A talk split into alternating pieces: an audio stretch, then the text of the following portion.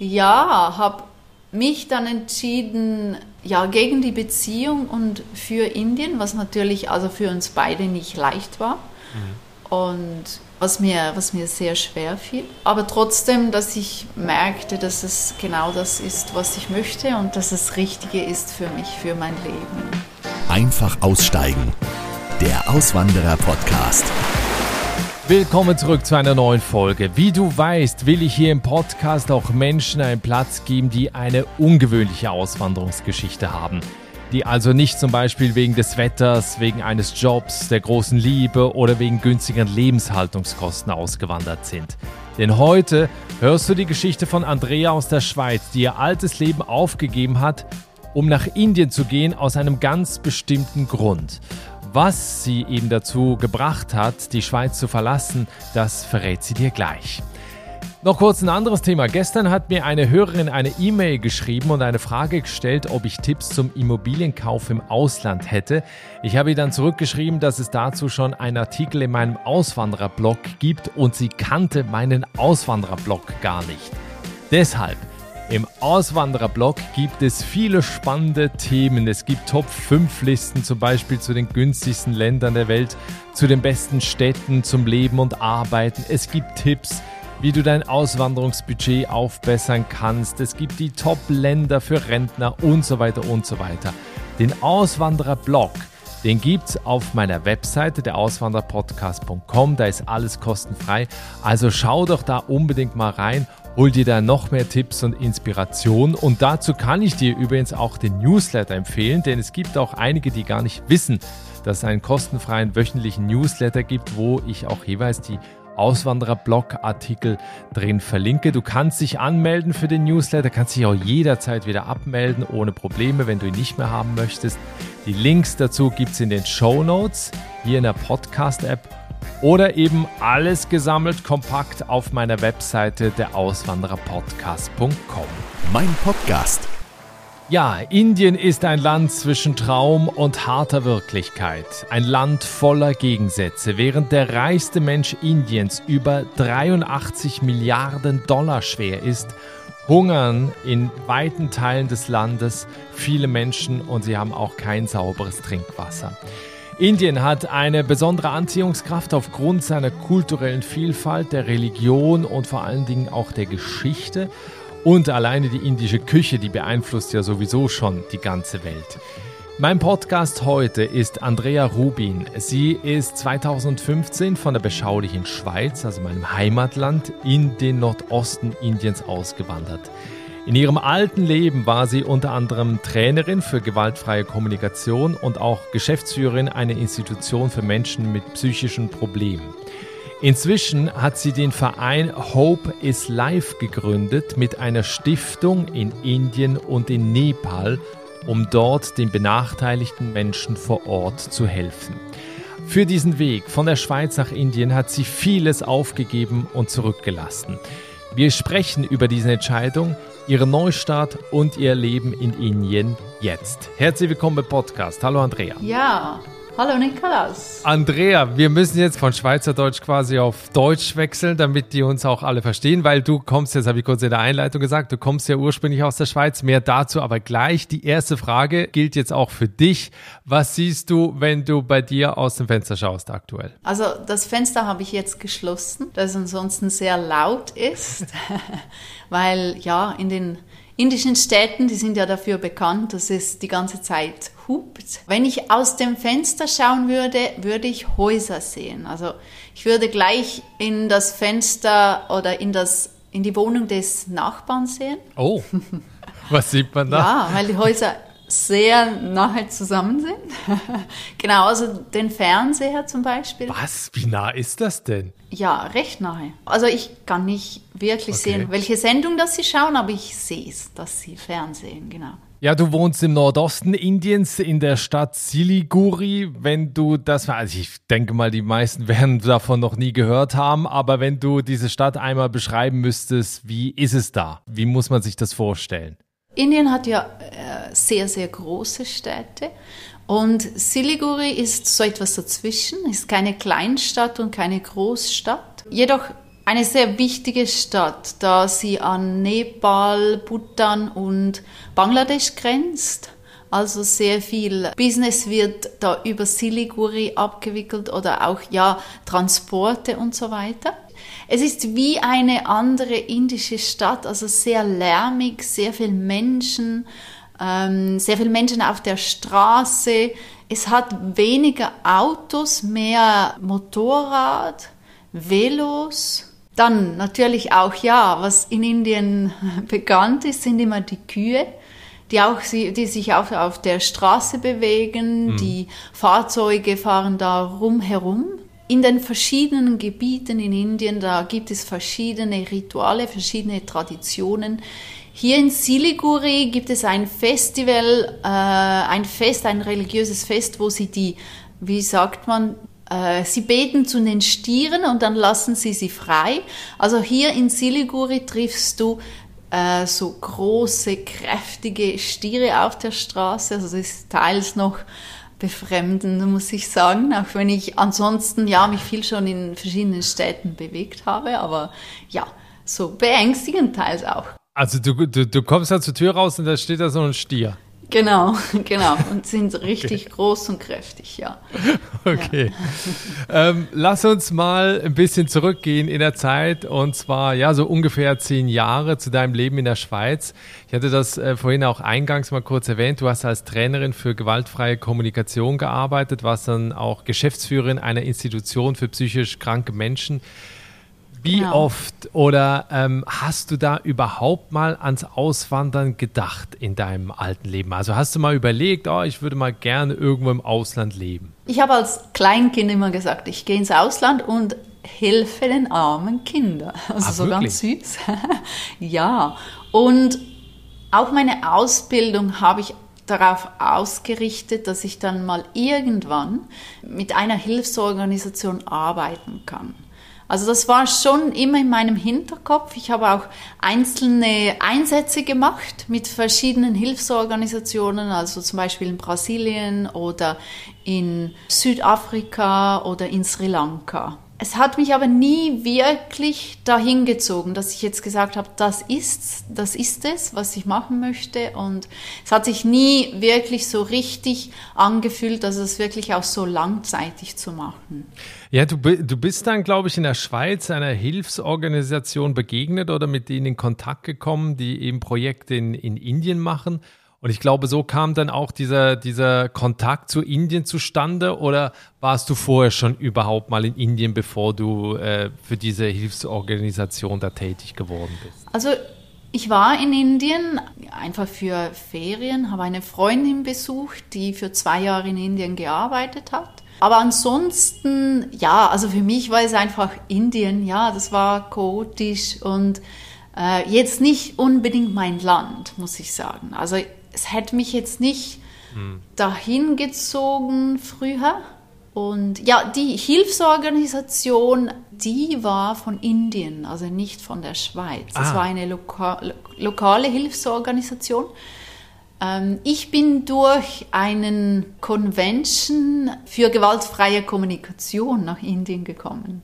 Ah, okay. Eine Freundin von mir hat gesagt, sie gehe nach Indien für einen Convention soll doch da mitkommen und eigentlich wollte ich nicht. Also für mich war es so, ja, also sie hat dann immer wieder nachgefragt, hat mich dann ja irgendwie inspiriert, habe dann gefunden, also ja, warum nicht? Dann komme ich mit, habe dann eine Woche vorher das Ganze gebucht und habe dann an diesem Convention teilgenommen. Und ähm, es war so, dass der Convention in einem Staat, der also einem der ärmsten Staaten in Indien stattgefunden hat und von einer lokalen Hilfsorganisation organisiert wurde. Das wusste ich vorher nicht, aber das war eigentlich so der Schlüssel dazu, dass ich dann in Indien gelandet bin.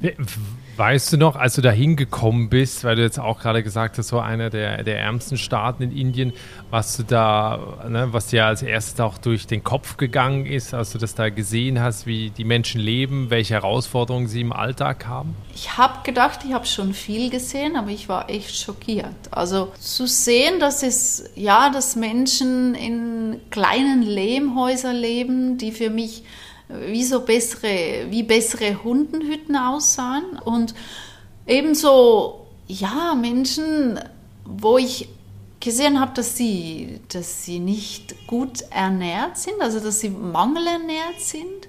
Das war ersichtlich. Kinder, die nicht wirklich umsorgt worden sind, schmutzig, halt, ja, nicht so, wie ich das kannte. Also wirklich, auch wenn ich da in Brasilien gearbeitet habe äh, und in verschiedenen Ländern, das habe ich so noch nie gesehen. Ja, ich glaube, das ähm, kann man sich, glaube ich, auch nicht so richtig vorstellen, wenn man eben aus so seiner heilen Welt äh, da, da hinkommt und mal sieht eben, wie andere Menschen auf dieser, auf dieser Welt leben und mit wie wenig äh, sie auskommen müssen. Du bist dann ja wieder zurück und irgendwie hat dich ja aber offenbar dieser Gedanke eben an diese Menschen nicht losgelassen, so dass du ähm, glaube ich ja auch für diese Hilfsorganisation ähm, ja auch immer mal wieder nach Indien dann gereist bist, ne? Genau, es, so in den Dörfern zu stehen, also diese Hilfsorganisation hat dann ihre Projekte vorgestellt und ich habe die äh, Möglichkeit gehabt, in die Dörfer, wo sie arbeiten und ja, habe da gemerkt, dass das genau die Arbeit wäre, die ich machen möchte die ich denke, würde, ja, würde mich erfüllen, würde mir Sinn geben, genau, ja, kann ich sagen. Und da habe ich mit der, mich mit der Hilfsorganisation, habe ich die Hilfsorganisation kontaktiert, habe nachgefragt, ob sie ein Projekt hätten, in dem ich mitwirken könnte als freiwillige Mitarbeiterin da haben sie, ja, haben sie mich gebeten, in einem College, das sie für mittellose Menschen aufgebaut haben, die gewaltfreie Kommunikation zu unterrichten. Das hat mich sehr angesprochen und dann, ja, habe ich in der Schweiz meinen Job als Heimleitung gekündigt, hatte dann äh, sechs Monate Kündigungsfrist und nach einem Jahr kam ich dann nach Indien Zuerst habe ich ja geplant, für drei Monate nach Indien zu kommen und mit dieser Hilfsorganisation mhm. zusammenzuarbeiten. Nach diesen drei Monaten habe ich aber gemerkt, dass, dass es mich wirklich nach Indien zieht, dass ich mehr für, für diese Menschen, für diese Region machen möchte. Dann bin ich wieder zurück in die Schweiz und habe mich dann klar für Indien entschieden. Wie, wie waren denn, also ich meine, man muss ja vorstellen, eben du hast da dein, dein Umfeld, dein Leben in der Schweiz, du bist dann eben für Projekte nach Indien gekommen, bist dann in dieser komplett anderen Welt unterwegs, merkst dann aber irgendwann, dass diese Welt eigentlich das ist, was du machen willst und äh, eigentlich diese, diese Schweiz-Welt wird quasi dann immer kleiner und, und man verabschiedet sich so ein bisschen davon. Wie, wie ging das denn? Also auch so mit dem Freundes-, Bekanntenkreis. Äh, du hattest auch gesagt, dass du ja in einer Beziehung warst und so. Wie, wie beendet man dann sowas und, und sagt dann, ich gehe jetzt nach Indien, um, um für Hilfsprojekte zu arbeiten? Ja, das war, also wie man vielleicht rausgehört hat, es war, war ein längerer Prozess, also wo ich halt mich auch mit meinem damaligen Partner zusammengesetzt habe, geschaut, ob er sich ein Leben in Indien vorstellen kann oder nicht. Und? Offenbar nicht, ne? Klar nicht. genau. Und ja, habe mich dann entschieden, ja, gegen die Beziehung und für Indien, was natürlich also für uns beide nicht leicht war. Und mhm ja, was mir, was mir sehr schwer fiel. Aber trotzdem, dass ich merkte, dass es genau das ist, was ich möchte und dass es Richtige ist für mich, für mein Leben. Ja, und Freunde und Familie, die hatten natürlich, ja, da war einige Angst auch, einige Sorgen. Ja, fahr nicht mit dem Bus, das ist zu gefährlich. Oder, oder zum Beispiel, ja, vielleicht ist eine Beziehung mit einem Inder nicht ganz so sinnvoll, weil die, äh, weil die Kultur ganz anders ist oder ähm, ja, besuch uns wieder. genau. ja. Ja, weil das, das Ding ist, du bist seit 2015 jetzt fest in, in Indien, bist aber natürlich auch noch in der Schweiz, weil du hast eine eigene Hilfsorganisation gegründet, die eben in der Region und in Teilen von Indien äh, Projekte hat und die Menschen da unterstützt, bist aber eben noch in der Schweiz und da natürlich auch Spendengelder zu, zu sammeln. Wenn wir vielleicht noch so ein bisschen auf deinen Alltag äh, äh, blicken heute, wie, wie sieht der aus? Also was ist, was ist heute deine, deine Aufgabe? Ja, ein typischer Tag oder Tagesablauf, so wenn ich im Dorf bin zum Beispiel, dass wir ähm, dass ich am Morgen mich mit dem, mit dem Team treffe und Rücksprache halte, was, was, äh, ja, was anliegt an diesem Tag. Zum Beispiel haben wir Gesundheitsprojekte, wo wir auch eine Ambulanz haben und da schauen wir nach, welche Patienten wir wohin bringen müssen, welche Notfälle da sind oder was wir, ja, was wir tun werden, wenn Notfälle reinkommen. Mit der Ambulanz gehen wir auch in 16 verschiedene Dörfer und machen da verschiedene Aufklärungsarbeit, zum Beispiel über Trinkwasser, also Gesundheit, Hygiene, wo ich auch ganz gerne mitgehe, da ich merke immer wieder, dass die Menschen vor Ort, wenn eine Ausländerin da weiß oder Ausländer, dann sind sie wie mehr interessiert. Also da wollen sie einfach erfahren, was geht da, was ist da los. Und meistens bringen wir da mehr Menschen zusammen.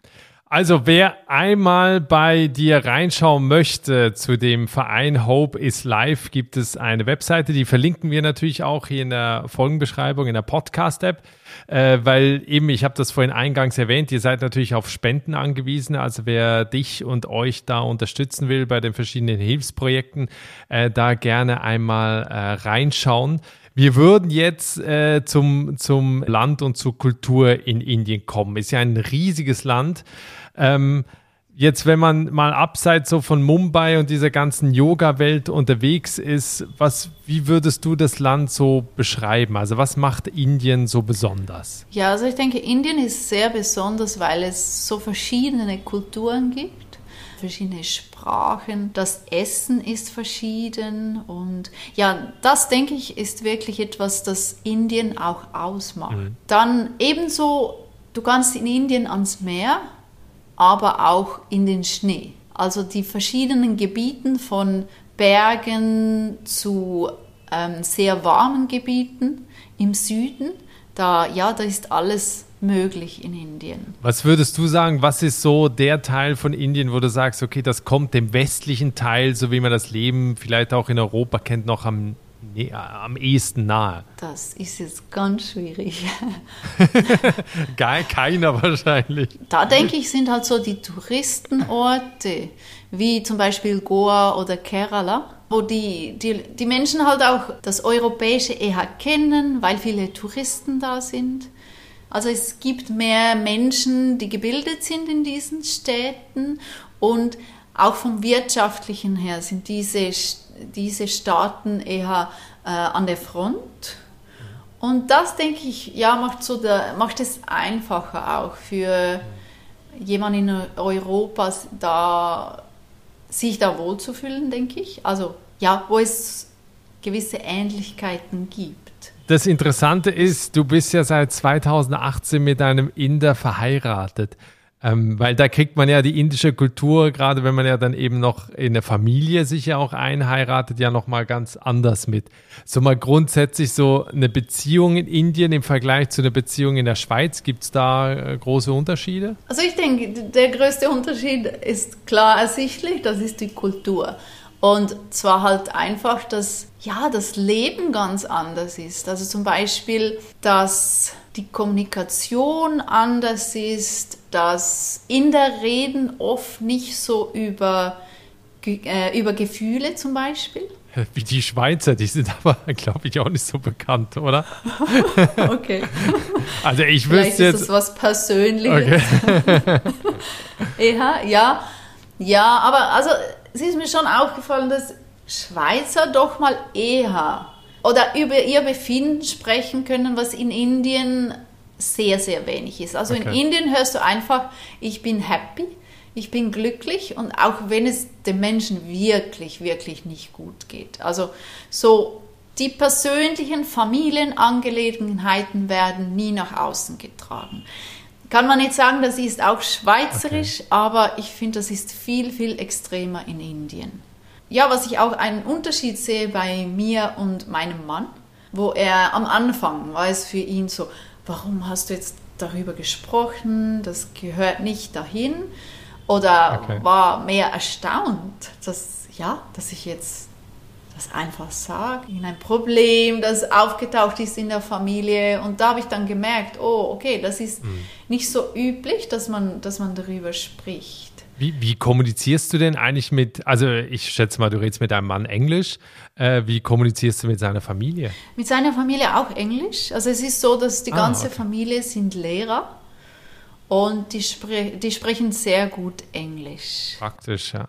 Okay. Genau, ja, sehr praktisch.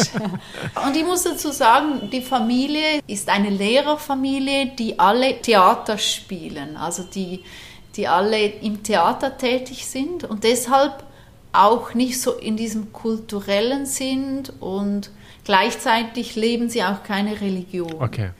Ich denke, das ist für mich wahrscheinlich, äh, ja, war es viel, viel einfacher, auch in die Familie reinzukommen. Wie begegnen dir denn die Menschen in Indien generell? Du hast vorhin mal gesagt, bei der Hilfsorganisation, da hören die dir eher zu, weil sie irgendwie merken, oh, da kommt jemand von, von außerhalb, das scheint irgendwie was Wichtiges zu sein.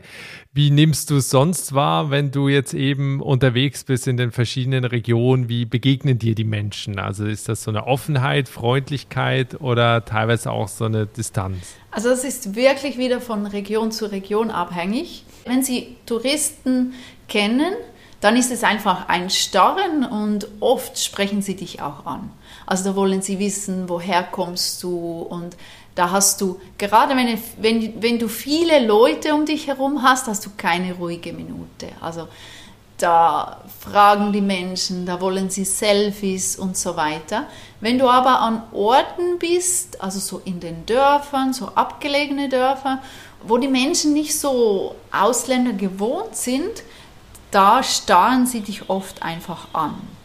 Und das kann teils etwas unheimlich sein, muss ich sagen. Also wenn dich die Leute da direkt anstarren und meist auch nicht mit viel Abstand. Also es kann sein, dass so 20 Zentimeter vor deinem was? Kopf jemand steht und dich einfach anstarrt. Ohne was zu sagen, länger. Genau. Ich habe dann auch schon jemand angesprochen und gesagt, warum starrst du mich so an? Und die Antwort kam, du bist eine Ausländerin. Also so, wie kannst du das fragen? Mhm. Das ist ja normal. Also es ist hier auch nichts Verwerfliches, wenn du starrst. Okay. Es ist nichts Respektloses. Es ist einfach normal. Jetzt ihr, das hast du mir noch im Pro äh, Vorgespräch gesagt, äh, du und der Mann, ihr baut ja gerade ein Haus. Vielleicht auch noch ähm, dazu, ne, ist ja immer so was, wenn man ein Haus baut, kriegt man ja auch sehr viel so ein bisschen über die, ja, ich will nicht sagen Kultur, aber man kriegt ja schon so ein bisschen mit, wie, wie das Land so ist und wie die Leute eben sind, auch wie eben auch gebaut wird. Wie wird denn da gebaut und wie oft äh, stehst du da und denkst dir irgendwie, wow, so machen die das? ja, also äh, da wir schon in den Projektorten sehr vieles gebaut haben, bin ich nicht mehr so erstaunt. Weil jetzt bei unserem Haus. Aber was mich natürlich fasziniert, wie, also sie sind sehr, wie soll ich dem sagen, ähm, wenn etwas nicht klappt, also finden sie immer wieder eine Lösung, auch für das Unmögliche. Also wenn jetzt keine Schrauben, äh, die passen, zu finden sind, dann wird eine Schraube einfach passend gemacht. Also zum Beispiel auch was so typisch ist an einem Bau, du kannst wirklich nie sagen, wann es fertig wird. Also unser Haus, wir sind jetzt schon eineinhalb Jahre, ich denke, dran. Und es geht und geht einfach nicht voran. Also für mein Gefühl, mein Mann findet doch, also wir sind da. Schnell. Ja, das, ja, das funktioniert sehr gut.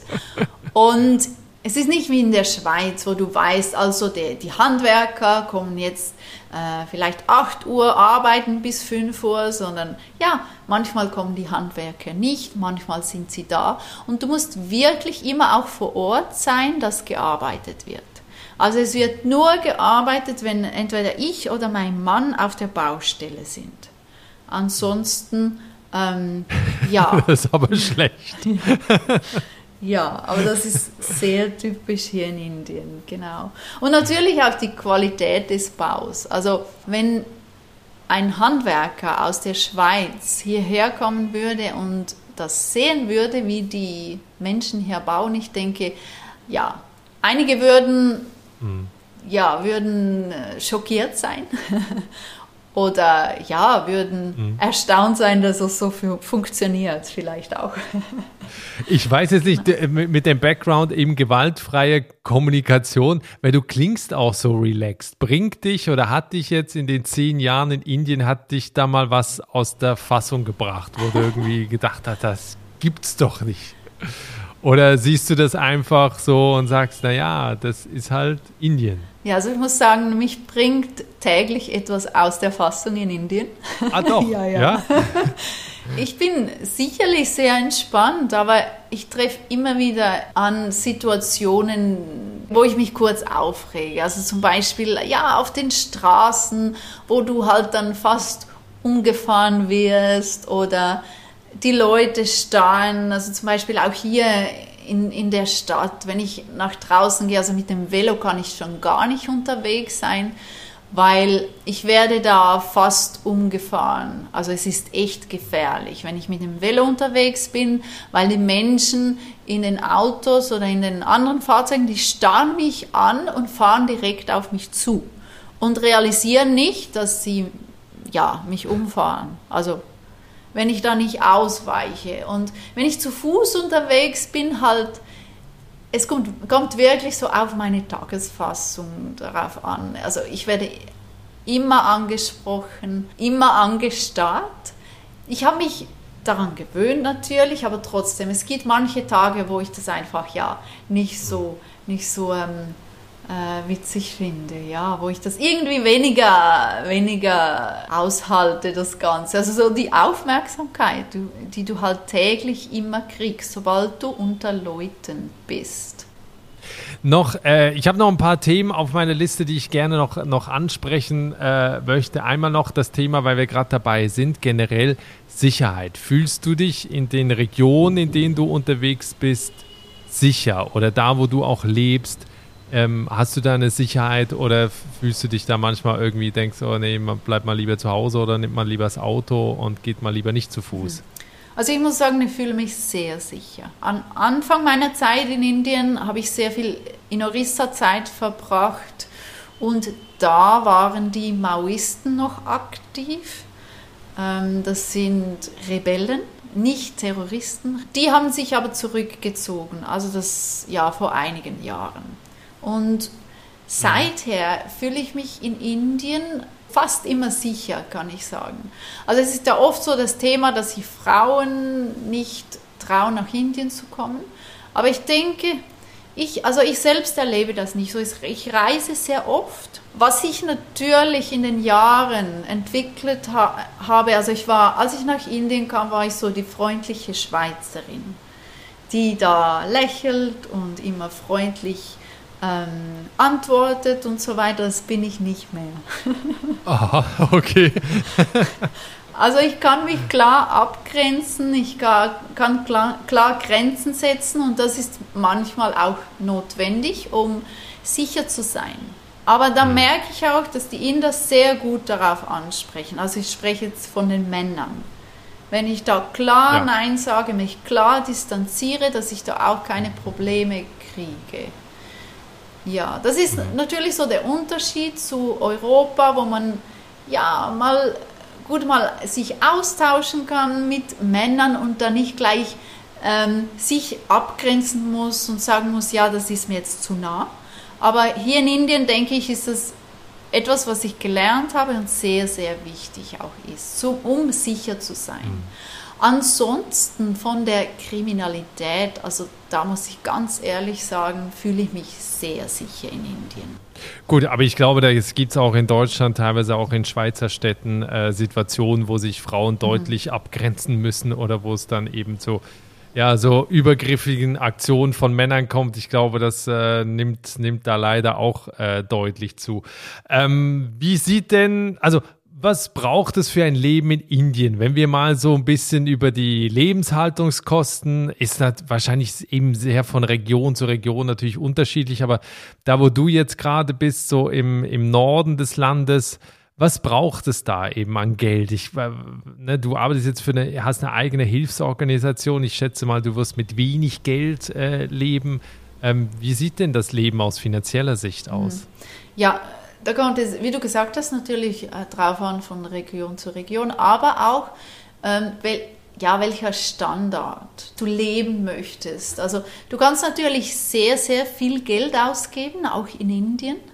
Also wenn du äh, zum Beispiel in Delhi gibt es ganz viele Restaurants, wo du Preise bezahlst, also für Essen, ja. wo du auch in Europa bezahlst. Also und jedoch kannst du wiederum auf der Straße, also so in einem äh, kleinen Restaurant für irgendwie ein mhm. Euro ein gutes Mahl kriegen.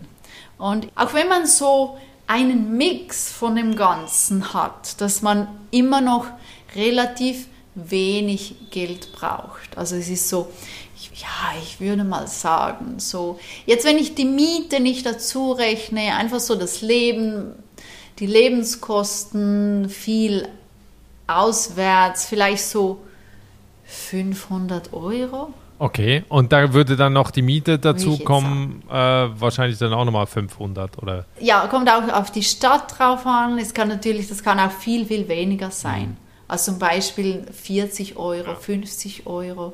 Also 500 ist schon gar viel. Also würde ich jetzt nicht sagen, okay. ja.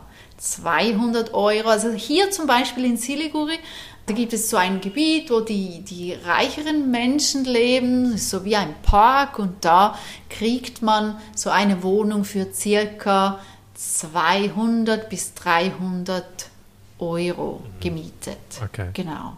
Und das sind dann halt wirklich ja, gute Wohnungen, sehr schöne Wohnungen. Und, und ja. du brauchst jetzt, wie viel brauchst du denn im Leben im Monat? Ja, ich würde sagen so 500 Euro. Was würdest du sagen, für wen ist Indien das ideale Land? Also was müsste man für ein Typ sein, um sich eben in Indien wohlzufühlen? Wie würdest du das beschreiben? Also ich würde sagen, für Menschen, die Herausforderungen lieben, sich auf eine neue Kultur einlassen möchten, die sich vorstellen können, ganz anders zu leben als vorher, auch nicht zurückschrecken, um das eigene Verhalten zu reflektieren und zu schauen, was möchte ich anders machen, wo möchte ich mich der Kultur anpassen oder auch bereit sind, die Kultur zu verstehen. Ich denke, das ist in Indien ganz, ganz wichtig. Was sind noch deine Tipps, die du Menschen mitgibst, die eben sich vorstellen könnten, in Indien zu leben? Also was sollte man tun und was sollte mhm. man lieber lassen? Ja, ich denke, ähm, es ist ganz wichtig zu beachten den Kleidungsstil. Das finde ich was ganz, ganz Wichtiges in Indien.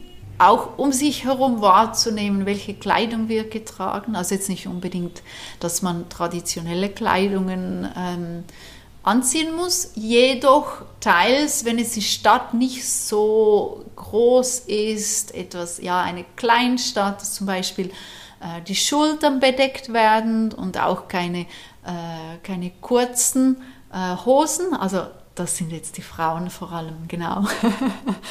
ja, mhm. Frauen, ja, das, äh, vor allem die Frauen, dass sie schauen, was äh, die Menschen rund, rundherum für Kleider tragen, ähm, Männer, das spielt nicht so eine große Rolle.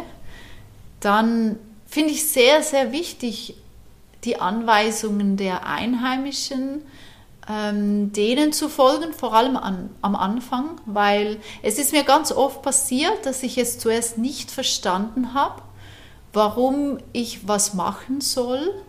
Und dann im Nachhinein, als ich die Kultur besser verstand, wurde es mir klar.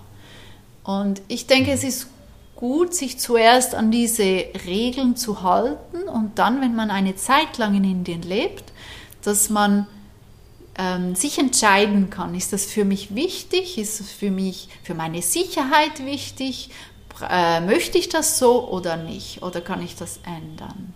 Bist du mal in so ein Fettnäpfchen getreten am Anfang, ja? Ja, also zum Beispiel habe ich über Dinge gesprochen, die ich nicht sollte.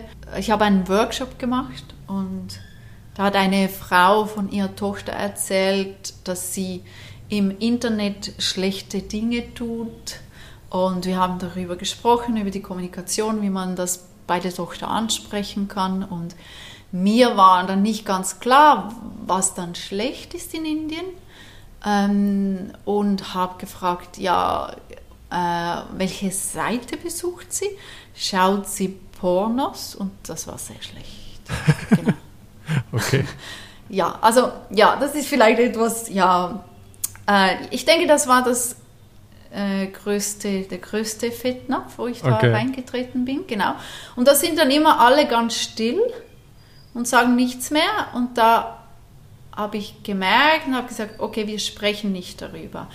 Ja, ja, und was ganz Spannendes, genau, was, mich, was mir auch passiert ist, ich habe eine Freundin getroffen, die sichtlich schwanger war, in einem Office, wo auch äh, andere Menschen waren und da habe ich, ähm, hab ich gesagt, ah, du bist schwanger, so schön, freut mich und ist es ein Mädchen oder ein Junge? Und da auch wurde es still. Okay.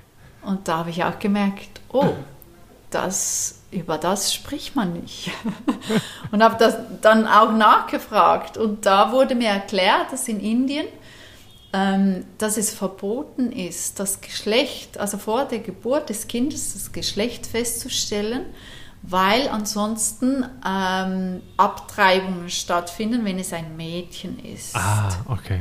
Genau, und das ist auch so was, habe ich jetzt ausgesprochen und dann gemerkt, oh, ich hätte das nicht fragen sollen. Okay. Also spannend finde ich immer, dass dann, ja, dass die Menschen dann ganz still werden. Und dann weißt du, okay, jetzt habe ich was gesagt, was ich nicht hätte fragen sollen. Ja, interessant, interessant. Also ich glaube, da hat man wahrscheinlich gerade am Anfang schon so einige Situationen, wo man äh, wahrscheinlich so aus seinem Naturell heraus einfach antwortet oder was fragt und dann plötzlich feststellt, äh, das war jetzt gerade nicht richtig. Mhm. Ja, wo, auf jeden Fall. Wo ich glaube noch, weil ich weiß ja noch selber, ebenso aus 20 Jahren in der Schweiz, wir Schweizer sind ja eher noch zurückhaltender, deswegen stelle ich mir jetzt vor, vor, wenn du jetzt noch Deutscher oder Deutsche bist, die ja generell so ein bisschen eher äh, ja, so selbstbewusster nach außen auftreten und dann eben sofort irgendwie auch Ansagen machen und so, dass das wahrscheinlich dann auch für die Bevölkerung in Indien dann noch schwieriger ist. Ne? Ja, kommt wirklich immer drauf an, worüber man spricht. Weil zum Beispiel die Inder lieben es, dich zu fragen, ob du verheiratet bist, ob du Kinder hast, warum du keine Kinder hast, ob du ah, Probleme geht, hast. Ja? ja? das funktioniert ganz gut. Der Klatsch genau. und Tratsch. Ja, okay. genau, genau. Also da, ja, da fragen sie nach und wollen sie wissen. Also diese Dinge, das funktioniert. Okay. Ja, ja genau. Ja. ähm, wenn wir ein bisschen in die Zukunft blicken, du bist eben, ich habe das vorhin auch mal erzählt, du bist eben ab und zu in der Schweiz, um äh, da Spenden auch zu sammeln, baust jetzt ja aber gerade ein Haus, deine Hilfsorganisation wächst. Wenn wir da in die Zukunft blicken, was sind deine Ziele, was sind noch deine Wünsche, wo soll es hingehen, wenn wir jetzt äh, in zwei Jahren nochmal sprechen? Ich möchte unbedingt das Haus fertig bauen. also das könnte noch zwei Jahre dauern, oder was? Ja, ich hoffe, dass es dieses Jahr fertig wird. Das okay. hoffe ich wirklich. So, das Ziel ist es für mich, einen Rückzugsort zu haben, was mir ganz wichtig ist. Dann meine Organisation zu vergrößern, weitere Projekte. Das, ja, das wird sich sicherlich ähm, entwickeln. Was mich auch immer wieder fasziniert, Indien ist so groß und Indien kannst du nicht genug bereisen. Also es gibt immer wieder was Neues, was du sehen kannst und für mich ist es, ja, ist es wichtig, noch mehr von Indien zu sehen und ja, noch mehr äh, Verschiedenheiten der Kultur kennenzulernen, noch tiefer auch in gewisse Kulturen einzutauchen. Das ist das, was mich fasziniert und wo ich denke, wo ich ja jetzt noch die nächsten zwei Jahre auch dran sein werde. Also du hast auf jeden Fall vor zu bleiben und nicht äh, zurück in die Schweiz zu gehen. Unbedingt. Also für mich ist ganz klar, ich bleibe in Indien. Okay. Ich möchte nicht zurück. Ja, also wer deinen Weg weiter mitverfolgen will, äh, die Webseite ist Hope is Live. Gibt es da eigentlich auch Instagram oder Facebook? Ja, Facebook-Page haben wir, kein Instagram. Okay. Genau. Super, dann verlinken wir das auf jeden Fall auch für Leute und es gibt ja auch immer wieder eben Interessierte, die eben gerne Volontärsprogramme äh, machen würden oder die auch gerne für eine Hilfsorganisation arbeiten würden. Gibt es da bei dir auch die Möglichkeit oder was sucht ihr aktuell? Ja, also wir haben kein spezielles Programm, aber spezifisch, wenn wir einen Workshop machen wollen oder irgend ja, spezifische Dinge, da suche ich manchmal Volunteers. Aktuell ist es gerade, ich suche einen Lehrer oder eine Lehrerin für unsere Schule in einem Dschungeldorf im Norden, ähm, wo wir mehr so kreatives Lernen in den Schulunterricht einbringen möchten. Das ist dann Vollzeit und für wie lange oder wie läuft das dann? Ja, das wäre auf freiwilliger Basis und so drei bis sechs Monate. Okay, also eben für jemand, der da mal eintauchen möchte in dieses Leben äh, mal wahrscheinlich eine gute Möglichkeit. Genau. Genau. Super.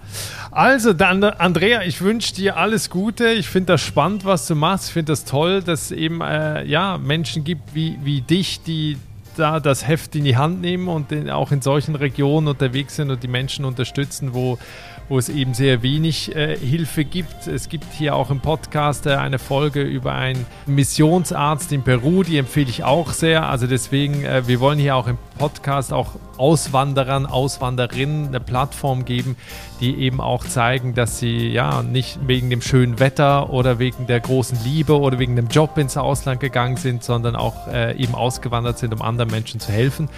Das finde ich toll und ich bedanke mich sehr, dass du hier bei, bei äh, uns im Podcast zu Gast warst und ich wünsche dir alles Gute. Ja, danke dir, es hat sehr viel Spaß gemacht. Das war die inspirierende Geschichte von Andrea Rubin, die 2015 die Schweiz verlassen hat und nach Indien ausgewandert ist und eine Non-Profit-Hilfsorganisation gegründet hat. Die Facebook-Seite und auch die Webseite zu Andrea findest du in den Show Notes hier in der Podcast-App. Schau da doch also mal vorbei. Vielen Dank jetzt fürs Reinhören. Ich freue mich auf dich in der nächsten Woche. Bis dahin, alles Gute, ciao.